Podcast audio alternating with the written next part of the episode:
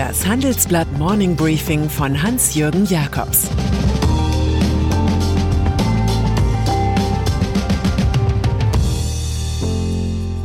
Guten Morgen allerseits. Heute ist Freitag, der 20. März. Und das sind heute unsere Themen. Die Wahrheit der Bilanzen. Die Ehrlichkeit der Christine Lagarde. Der Ehrgeiz des Joe Käser. Ein Abschwung kommt für die Betroffenen immer zur falschen Zeit und ist als Partycrasher naturgemäß recht unbeliebt. Auf der anderen Seite jedoch ist ein ökonomischer Rückgang eine Art Lügendetektor für Firmen.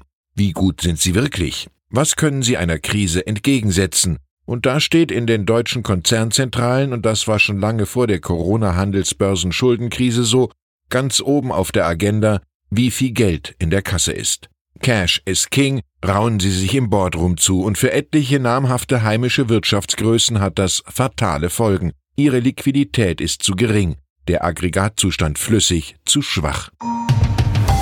Der Corona-Schock. Unser Börsenexperte Ulf Sommer, der in Bilanzen liest wie andere in Jerry Cotton Roman, hat für das Handelsblatt im großen Wochenendtitel Der Corona-Schock 120 Household Names einem Stresstest der Kennzahlen unterzogen.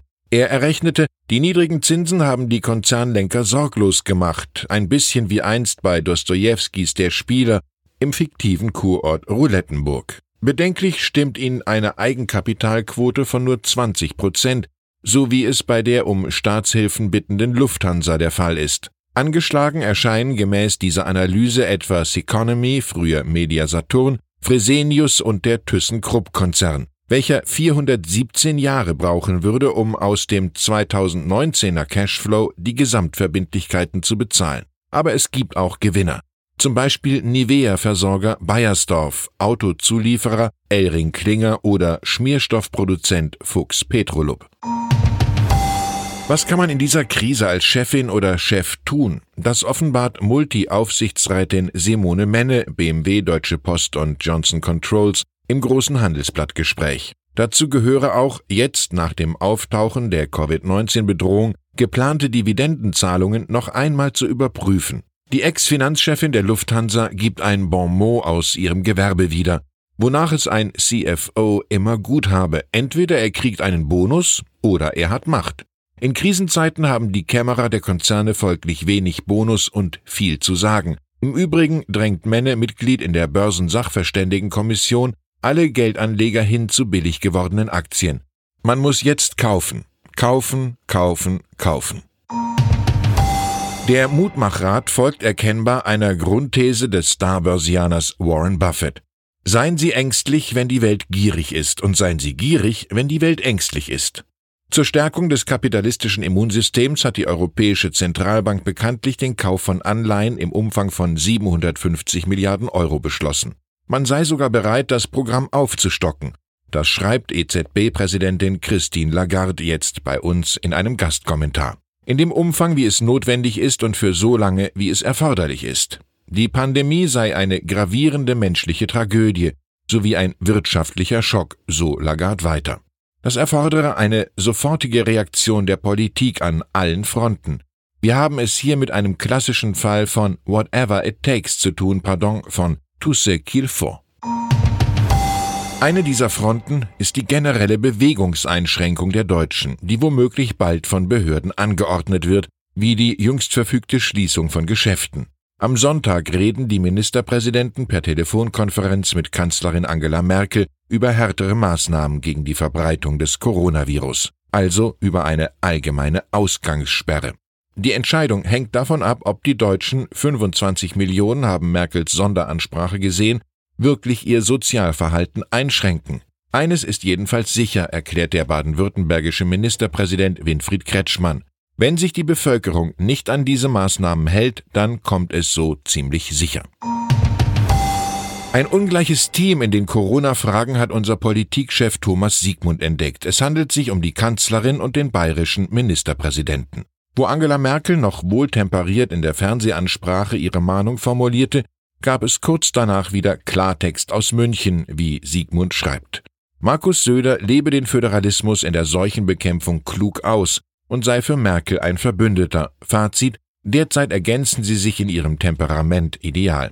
Nicht ideal war, dass ich gestern im Wegdienst von einem Mitarbeiter im Berliner Büro schrieb, der positiv getestet worden sei. Das stimmt so nicht. Vielmehr wurde bei einem Kollegen aus der Düsseldorfer Zentrale, der sich einen Tag im Hauptstadtbüro aufhielt, das Coronavirus festgestellt. Er ist in häuslicher Quarantäne. Von den Berliner Kollegen zeigt glücklicherweise keiner Symptome. Siemens. 40 Jahre ist Joe Käser bei Siemens aktiv, was vielleicht erklärt, warum sein Abgang von der Spitze offenbar höchst kompliziert ist. Einerseits wirkt der 62-Jährige nun wie Mr. Lame Duck, weil der Aufsichtsrat vorzeitig verkündet, dass ihn sein Stellvertreter Roland Busch spätestens zur Hauptversammlung am 3. Februar 2021 als CEO ablöst. Andererseits hat sich Käser offenbar so verdrängungsaktiv in den Aufsichtsrat des neuen Börsenkandidaten Siemens Energy gedrängt, dass dort Seilführer Michael Senn und sein Finanzchef Klaus Patzak die Flucht antreten.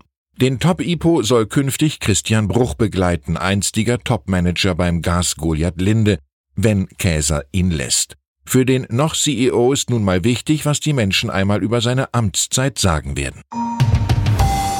Und dann ist da noch die 93-jährige Elizabeth II. Für alle nur die Queen. Sie verlässt zusammen mit ihrem fünf Jahre älteren Mann Prinz Philip vorzeitig London für den Osterurlaub.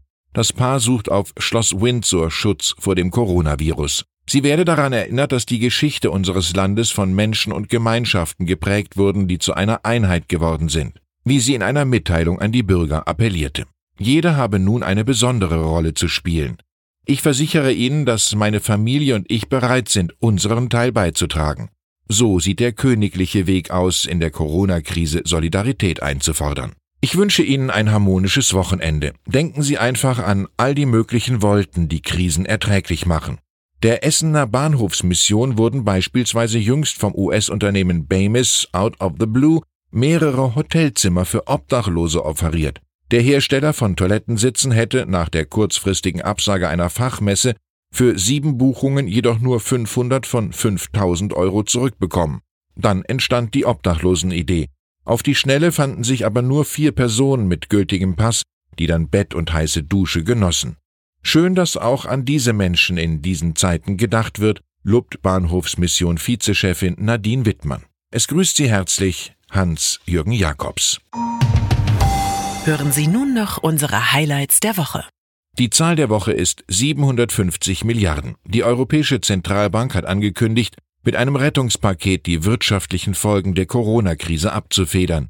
Über das Programm Pandemic Emergency Purchase Program, kurz PEP, wird die EZB bis mindestens zum Ende des Jahres 2020 Anleihen im Wert von 750 Milliarden Euro kaufen. Unsere Persönlichkeit der Woche ist Bill Gates. Der Microsoft-Gründer spendet Milliarden für den weltweiten Kampf gegen Seuchen und glaubt, dass das Coronavirus bald beherrschbar sein wird. Und das Zitat der Woche kommt von Baden-Württembergs Regierungschef Winfried Kretschmann. Wenn nicht alle ihr Verhalten grundlegend umstellen, dann kommen wir um härtere Maßnahmen und Sanktionen nicht herum. In Deutschland wächst die Sorge, dass sich die Ausbreitung des Coronavirus nicht schnell genug eindämmen lässt weil die Bürger ihr Leben nicht konsequent ändern.